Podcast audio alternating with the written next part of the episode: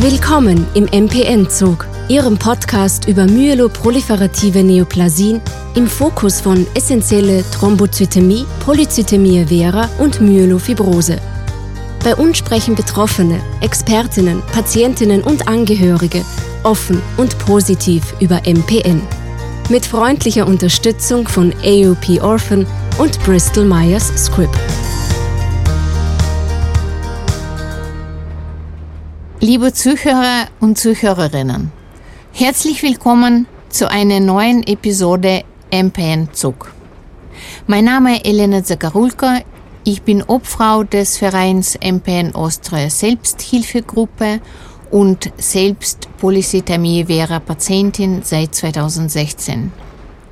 Ich bin in Linz in den Zug eingestiegen Richtung Innsbruck und plötzlich sehe ich Herr Professor Wolf, den Leiter der Universitätsklinik für Innere Medizin, Hämatologie und internistische Onkologie. Ah, Herr Professor Wolf, ich freue mich sehr, Sie im Zug zu begrüßen. Ja, was für ein Zufall, dass wir beide uns heute hier treffen. Ähm, ich freue mich, Sie zu sehen. Im Zug hat man viel mehr Zeit, miteinander zu sprechen. Wir sitzen im Railjet, schauen auf die umliegende Landschaft und können gemütlich unser Gespräch führen. Herr Professor Wolf, durfte ich Sie fragen, warum Sie sich dazu entschieden haben, Arzt zu werden und wie sind Sie zu Hämo-Onkologie gekommen, insbesondere zum Thema MPN? Ja, da muss ich vielleicht ein bisschen weiter ausholen. Ich bin groß geworden in einer ähm, Arztfamilie. Mein Vater ist Frauenarzt bis heute ähm, und eine sehr prägende Person für mich, der mir eigentlich in seiner Tätigkeit an der Universitätsklinik und später auch als Chefarzt gezeigt hat, wie mit welcher Leidenschaft und auch mit welcher Passion man diesen Beruf leben kann. Dass es insbesondere ein Beruf ist, wo man nicht an die normalen Arbeitszeiten gekoppelt ist und zeitgleich trotzdem eigentlich ein, ein toller Familienvater sein kann. Das hat sich schon dieses positive Engrammieren sozusagen. Das hat sich dann fortgetragen, nachdem ich maturiert habe, habe ich dann äh, Zivildienst ähm, und, und danach auch noch gearbeitet im großen Universitätskrankenhaus in Deutschland, in Regensburg und habe dort gesehen, dass das einfach ähm, wahrscheinlich das Richtige für mich ist, wiewohl ich mich für viele andere Dinge auch interessiert habe, für Geschichte, für Politikwissenschaften.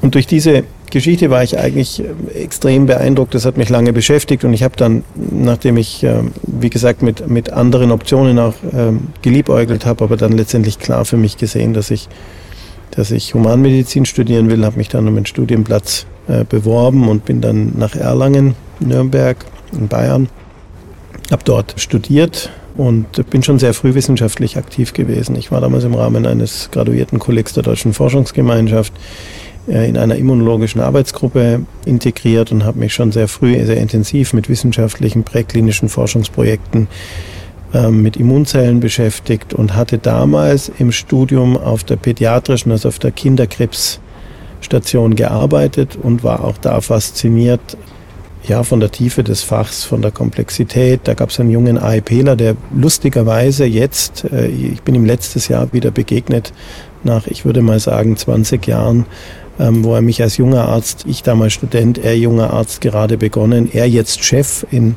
dazwischen in den USA gewesen, Chef dieser Klinik und ich Leiter hier in Innsbruck und wir haben uns eigentlich, ich habe ihm nochmal gesagt, du hast mich damals so geprägt, weil du mit den Eltern und mit den Kindern so toll umgegangen bist. Ähm, mich hat das damals in mir das Interesse geweckt für die, für diese Komplexität, die hinter der äh, Hämato-Onkologie steht, das Versuchen zu verstehen. Äh, die Wissenschaft ist damals auch unglaublich, ich würde mal sagen, hat sich begonnen zu entwickeln, nicht in der Geschwindigkeit, wie es aktuell natürlich der Fall ist, aber damals begannen diese großen Linien der Entwicklung der gezielten Therapien, des Verständnisses von molekularen Veränderungen etc so dass ich dann am Ende meines Studiums, nachdem ich promoviert hatte und dann einen Job gesucht habe, ähm, nochmal dadurch, dass ich von meinem Vater als Frauenarzt sehr geprägt war, überlegt hatte, ob ich in die Gynäkologie mit Schwerpunkt Gynäko-Onkologie mich dann entwickle und bin dann aber irgendwie war mir klar, dass ich mich, dass ich was anderes machen möchte, auch weil mein Bruder einen ähnlichen Weg gegangen ist, so dass ich dann Internist geworden bin mit dem,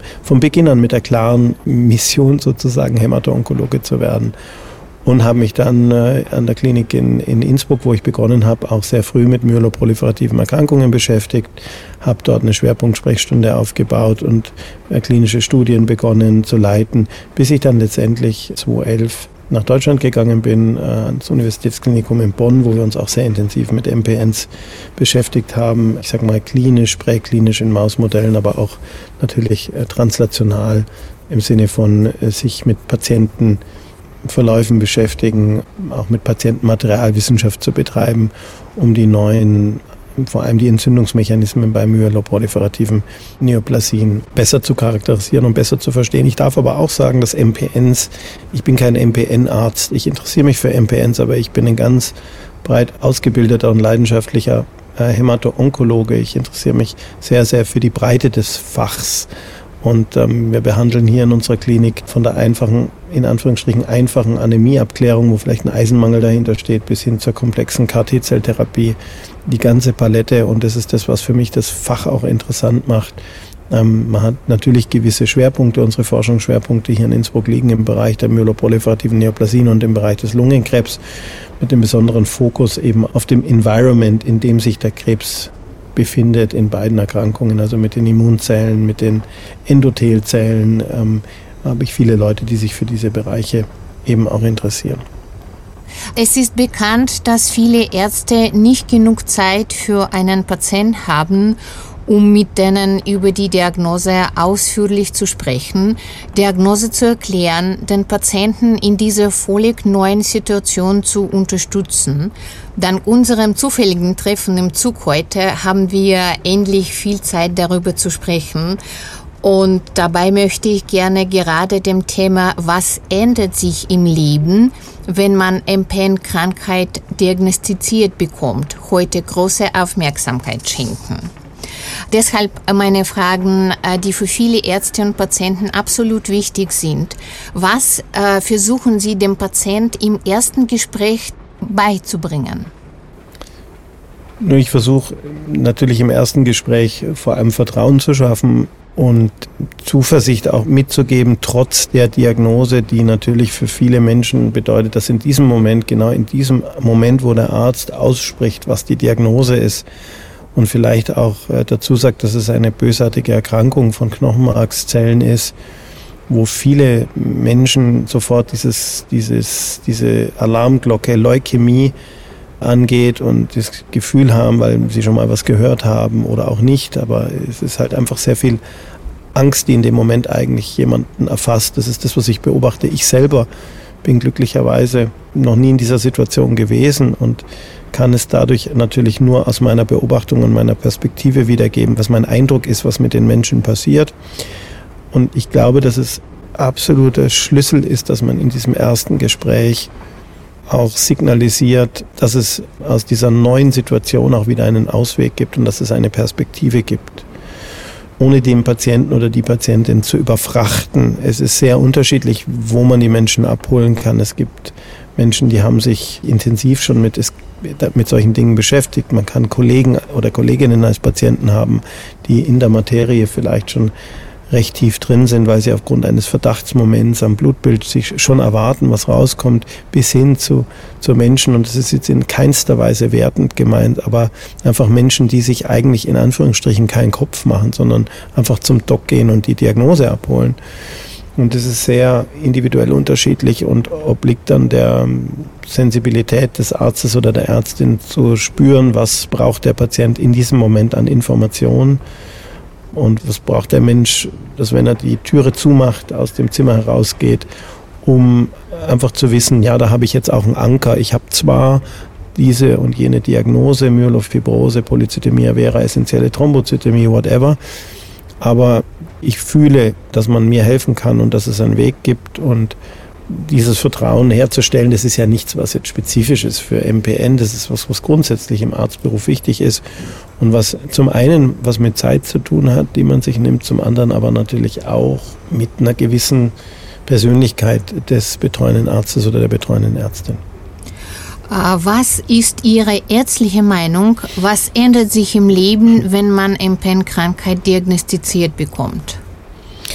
Das können Sie wahrscheinlich besser beantworten als ich. Es gibt natürlich einmal formale Dinge, die sich ändern, dass man als chronisch kranker Mensch wahrgenommen wird, dass man äh, zu regelmäßigen Blutbildkontrollen kommen muss, dass man vielleicht eine Knochenmarkspunktion hinter sich gebracht hat oder irgendwann eine Kontrollpunktion braucht, dass man vielleicht sogar ein Kandidat oder eine Kandidatin ist für eine Stammzelltransplantation, weil man jung ist und eine fortgeschrittene Myelofibrose hat.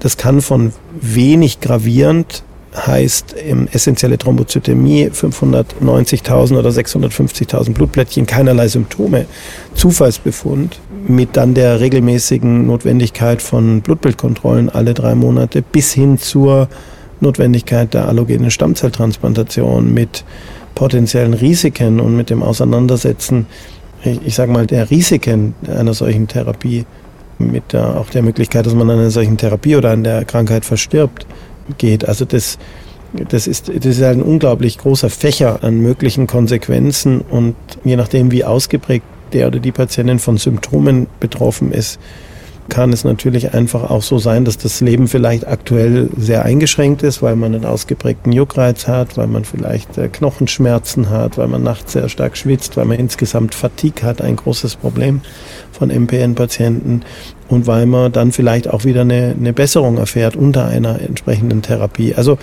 es ist unglaublich bunt und ich glaube, die Konsequenzen sind gravierend. Jeder Mensch spürt, wenn die Diagnose kommt und man vorher gesund war, spürt diese, hm, ich sage immer, das ist wie so eine Säule, die einfach ja, bröckelt und wo man das, die, wo man plötzlich das Gefühl hat, es wankt und man muss das wieder stabilisieren, man muss das Vertrauen in den eigenen Körper wiederherstellen über die Zeit bei diesen Patienten das Vertrauen zur eigenen Gesundheit, weil ja das Gefühl, der Körper lässt mich im Stich, das ist ja was, was ganz Großes, was einen beschäftigt, dieser Verlust zum einen der Autonomie, weil man angebunden ist an Ärzte, aber auch diese eigene Stabilität zu verlieren, die man von sich kennt.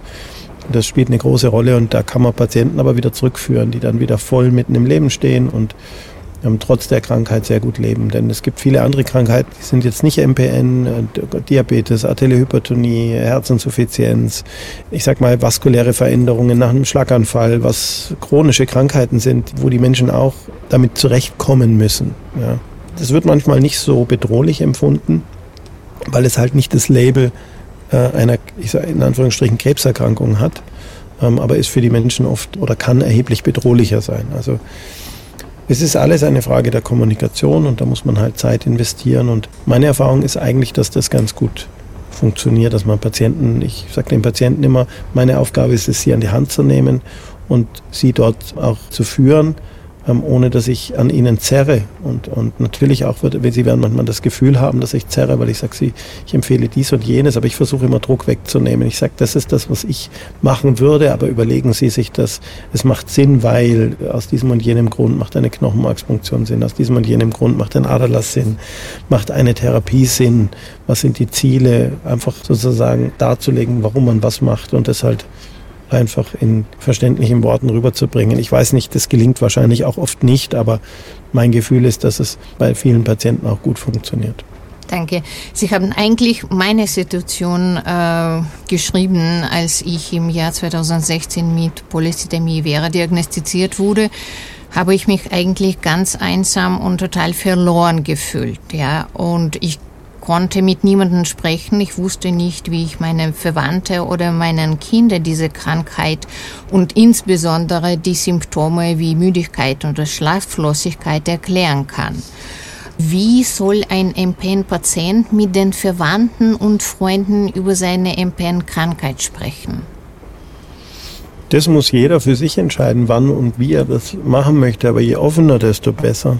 Also einfach, ähm, und da kann ja der Arzt oder die Ärztin auch eine wichtige Rolle spielen. Ich, ähm, ich bin immer froh, wenn die Partner oder Kinder dabei sind, die halt enge Bezugspersonen sind, dass man das gleich dem System, dem sozialen System mitgibt, was da eigentlich Probleme sein können und dass man halt, dass man auch Fragen beantworten kann. Weil es ja oft eine große Last ist, das zu kommunizieren, den Kindern, wenn die noch nicht so groß sind, dass da eine chronische Krankheit da ist, die vielleicht auch bedrohlich sein kann Und wie gesagt, es gibt ja viele der Patienten sind ja chronisch krank, haben lang die Erkrankung. Es gibt ja auch jenen Teil der, Myelo der myeloproliferativen Neoplasie-Patienten, die wirklich akut schwerst krank sind und die auch lebensbedroht sind. Und das, äh, da ist es natürlich wichtig, dass man die engen Bezugspersonen, also das ist was, was ich eigentlich immer frage, um, zu Beginn, dass ich mir ein Bild mache, wer sind eigentlich ihre primären Bezugspersonen auch in der, um diese Situation zu bewältigen. Und dann ist es entweder ein guter Freund oder ein, der Partner oder die Ehefrau oder die Kinder oder wie auch immer. Und dass man dann versucht, da die Leute eben mitzunehmen. Ich glaube, je früher und je offener das passiert, desto besser ist es. Ähm, trotzdem ist es auch wieder sehr variabel. Es gibt Patienten, die halten das dann für sich, sagen, ich kann damit besser, ich will meine Familie nicht belasten. Ich tendiere immer dazu, zu aufzufordern oder, oder ich sag mal zu ermuntern, aufzufordern klingt so, zu ermuntern, äh, das zu kommunizieren, aber wenn jemand das nicht möchte, geht es man, manchem oder mancher damit auch besser. Also auch hier gibt es kein äh, völliges äh, Patentrezept, sondern äh, muss das individuell entschieden werden. Äh, was sollen eine MPN-Patient am Arbeitsplatz sagen zu dem Arbeitsgeber zum Beispiel, weil diese große Müdigkeit, die wir immer haben, jeden Tag, das ist ein Hindernis für uns. Das kann man, ja, ich, es, macht ja einen Riesenunterschied, wo man angestellt ist. Und ich kann Ihnen nur sagen, das System ist halt, die Arbeitswelt ist da relativ hart, um nicht zu sagen knallhart. Und es gibt halt oft wenig Verständnis für den nicht so 100% funktionierenden, insbesondere wenn man es halt nicht sieht. Ich meine, wenn einer ähm, irgendwie eine offensichtliche Behinderung hat, in Anführungsstrichen, dann ist es einfacher wahrzunehmen für das Umfeld, als wenn man halt einfach nur in Anführungsstrichen ein Hämatokrit von eigentlich 61 hat und man, man spritzt halt Interferon oder nimmt ein anderes Medikament, hat Aderlässe, leidet unter dem Eisenmangel, aber man sieht es eigentlich nicht wirklich, weil der Patient natürlich überspielt und auch sein Bestes gibt oder die Patientin. Und ähm, man kann nicht generell sagen, dass es immer das Beste ist, da mit offenen Karten zu spielen, weil es kann einem auch zum Nachteil sein. Ich versuche halt immer klar zu machen, man muss für sich Prioritäten schaffen. Also wie man, manche hängen ja an dem Beruf auch essentiell dran, die sind auch finanziell abhängig von der Stelle und sind da bereit, auch über Grenzen drüber zu gehen, die sie gar nicht überschreiten wollen oder auch nur schwer können und erschöpfen sich dadurch noch zusätzlich. Und da ist es sehr unterschiedlich, wie groß das Verständnis jetzt quasi von Vorgesetzten oder vom Arbeitsplatz ist. Ich hatte gerade letzte Woche eine junge Frau hier aus einem Seitental in einer recht anspruchsvollen Position, die eben auch das gesagt hat, dass da das, das Verständnis einfach nicht da und die hat eine offensichtliche Folge einer jetzt nicht MPN, ist eine andere Tumorerkrankung gewesen, aber es ist, es ist wirklich schwierig und die hat aber dann gesagt, das ist mir egal, ich schaue auf mich, also ja, dass man sich selbst schützt und auf sich selber eben Acht gibt. Und das kann für den einen dann bedeuten, dass der sagt, nein, ich, ich gehe auch das Risiko, dass ich da vielleicht ähm, nachher längerfristig gekündigt werde und ich will aber, ich weiß, dass ich das brauche und und der andere oder die andere sagt, nee, das kann ich mir nicht erlauben, ich will dort unbedingt bleiben und ist eben da auch nicht bereit, mit offenen Karten zu spielen. Also grundsätzlich wäre natürlich gewünscht, ich würde es mir wünschen, in meinem Team, dass man die Leute natürlich unterstützt. Ja, dass man sagt, wenn jemand krank ist, dann braucht er Unterstützung und dann kann man nicht erwarten, dass der genauso oder die genauso arbeitet wie jetzt natürlich jemand, der kerngesund ist, insbesondere bei einer Erkrankung, die eben häufig mit chronischer Erschöpfung und Fatigue assoziiert ist. Also schwieriges Thema. Äh, grundsätzlich natürlich, wenn es geht, offen äh, versuchen, dort mit dem Vorgesetzten auch zu kommunizieren, wenn man weiß, dass das Menschen sind, die mit dieser Information auch gut umgehen können. Wenn nicht, wäre ich eher vorsichtig. Äh, wenn man sagt, das Leben hat sich mit dieser Diagnose geändert, meint man dabei, dass die Lebensqualität sich auch komplett geändert hat. Was kann man dagegen tun? Ich meine, man kann normal leben. Also ich glaube, es ist auch wichtig, dass man eben, nicht jeder MPN-Patient empfindet das so oder jede, jede MPN-Patientin dass viele kommen damit auch sehr gut klar, leben ein gutes Leben, sind gut eingestellt und haben, also ich sag mal, dieser, es gibt ja Patienten, die ziehen aus dem auch etwas. Ja, nicht, dass die das benützen, gar nicht so gemeint, sondern dass sie aus dem wieder Stärke und Kraft schöpfen, indem sie eine Krise bewältigen und mit einer Krankheit gut umgehen. Und es gibt Menschen, die wirft das massiv aus der Bahn. Also ich würde das nicht generell so, so in Anführungsstrichen dramatisieren, dass es für jeden der völlige Untergang ist, sondern es gibt Patienten, die tun sich sehr schwer, je nachdem, wie stark die Symptomlast ist, wie stark die psychische Belastung auch durch die Erkrankung ist. Und es gibt andere, die gehen damit sehr, sehr gut um. Das hat auch mit der, mit der Art Krisenbewältigung zu machen, einer einzelnen Persönlichkeit zu tun. Und die Kunst ist es eigentlich zu, ich sag mal, wahrzunehmen, wer braucht dort mehr Unterstützung, weil wir wollen natürlich, dass jeder Patient und jede Patientin möglichst gut mit der Erkrankung umgehen kann und äh, ich sag mal, im, im normalen Leben, sei es das Leben im Sozialen, in der Familie, mit Freunden, aber auch im Arbeitsleben, so gut in Anführungsstrichen genießen kann, dass das wirklich auch einer Lebensqualität entspricht. Und da hilft Austausch von Patienten untereinander, dort hilft der offene Umgang im engen sozialen Feld, wo man weiß, dass man Menschen hat, die einen unterstützen. Da helfen externe Angebote wie Psychoonkologie, und da hilft natürlich auch das Vertrauensverhältnis zur betreuenden Ärztin oder zum betreuenden Arzt. Ah, wie redet man äh, oder wie reden Sie mit einem MPN-Patienten, der ganz jung ist und eventuell vor dem Kinderwunsch steht? Da ist sicherlich eine große Überlegung, ob der Kinderwunsch in dieser Lebenslage berechtigt und verantwortungsvoll ist. Naja, das ist ein Thema, was ganz wichtig ist für junge PatientInnen und wir äh, thematisieren das, indem wir die Risiken versuchen zu, zu gewichten. Also es ist ja ein großer Unterschied, ob jemand jetzt nie eine Thrombose hatte und hat eine Polycythemia vera und es ist ein Kinderwunsch da und man ist, der Patient oder die Patientin ist jung und es gab jetzt bis dato nie eine Schwangerschaft, dann ist das anders zu werten als eine Patientin, die eine ET hat und ein Bad-Chiari-Syndrom hatte, also eine Splanchnikus-Venenthrombose im Bereich der Lebergefäße oder eine Pfortaderthrombose und schon äh, vielleicht zwei Fehlgeburten mit Blutungskomplikationen hatte. Also wir gewichten die Risiken einer Schwangerschaft und natürlich der peripartalen, also um die Geburt liegenden Risiken und versuchen das mit dem Paar in dem Fall zu thematisieren und, und raten dann manchmal von einer Schwangerschaft ab. Wir haben gerade so eine Diskussion gehabt. Oder sagen, ja, natürlich sind, ist es eine, eine Höherrisikoschwangerschaft, aber das gibt es ja in vielen anderen Situationen auch, wenn jemand einen Typ-1-Diabetes hat oder, oder eine Gerinnungsstörung, eine Angeborene, die jetzt nichts mit MPN hat. Also es ist, es ist halt dann eine Risikoschwangerschaft und es ist Job der großen Zentren hier, diese Paare äh, Männer wie Frauen gut zu beraten, um dann trotzdem so ähm, Kinderwunsch möglich zu machen, wo es letztendlich verantwortbar ist. Wir haben auch Geschichten gesehen, wo entgegen unserem Rat Patientinnen schwanger geworden sind und es manchmal gut ging und manchmal auch nicht gut gegangen ist.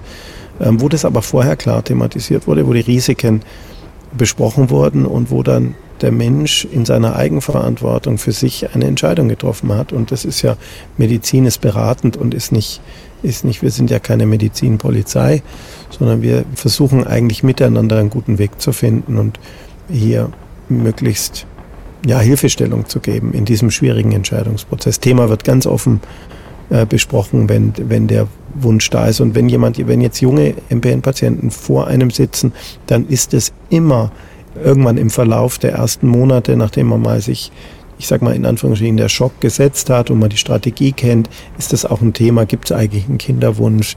Wie ist denn da die Situation? In, in jeder ersten äh, Anamnese fragt man ja die Sozialanamnese, um ein Gefühl zu haben, wo steht der oder diejenige gibt schon zwei Kinder, ist der Kinderwunsch, Familienplanung abgeschlossen oder noch keine Kinder da etc. Also das ist was, wo man schon immer im ersten Gespräch durch klar notiert und dann im Verlauf auch thematisiert. Wenn eine 24-Jährige da sitzt und die hat keine Kinder, ist das natürlich was, was dann Gesprächsthema auch im Verlauf ist. Äh, lieber Herr Professor Wolf, unser Gespräch ist so schnell verlaufen, äh, dass wir erst jetzt bekommen haben, wir sind in fünf Minuten in Innsbruck. Wir wissen ah. ja alle, die Zeit läuft immer so schnell, wenn man wirklich über sehr wichtige und aktuelle Themen spricht, die uns alle bewegen. Also, Herr Professor, wir sind gleich in Innsbruck. Welche Empfehlung würden Sie im Abschluss von unserem Gespräch den Zuhörern geben? Ja, denen, die interessiert sind an MPN oder selber erkrankt sind, reden Sie miteinander, ähm, reden Sie mit Ihrem Arzt, was Sie bewegt und versuchen Sie positiv nach vorne äh, zu schauen mit Zuversicht, weil es gibt für viele Situationen Lösungen Und ähm, wichtig ist, dass man hier gemeinsam versucht, das Beste für sie, in, in dem Fall für sie, die Patienten äh, sozusagen zu tun. Und äh, das ist unser aller Job. Vielen, vielen Dank. Ich bedanke mich nun herzlich bei Herr Professor Wolf für unser ausführliches und interessantes Gespräch und möchte von meiner Seite unser Zuhörer alles Gute und viel Gesundheit wünschen. Ich hoffe sehr, dass unser heutiges Treffen vielen äh, von Ihnen hilft, die richtigen Antworten auf wichtige Fragen zu finden. Darf ich mich nun äh, mit besten Grüßen verabschieden und freue mich auf unsere nächsten Gespräche. Vielen, vielen Dank, Herr Professor. Das war's. Danke Ihnen, Frau Doktor. Es war ein schönes Treffen und eine kurzweilige Reise. Alles Gute. Tschüss. Das war der MPN-Zug, Ihr Podcast zum Thema myeloproliferative Neoplasien im Fokus von essentielle Thrombozytämie, Polyzytämie vera und Myelofibrose. Mit freundlicher Unterstützung von AOP Orphan und Bristol Myers Squibb.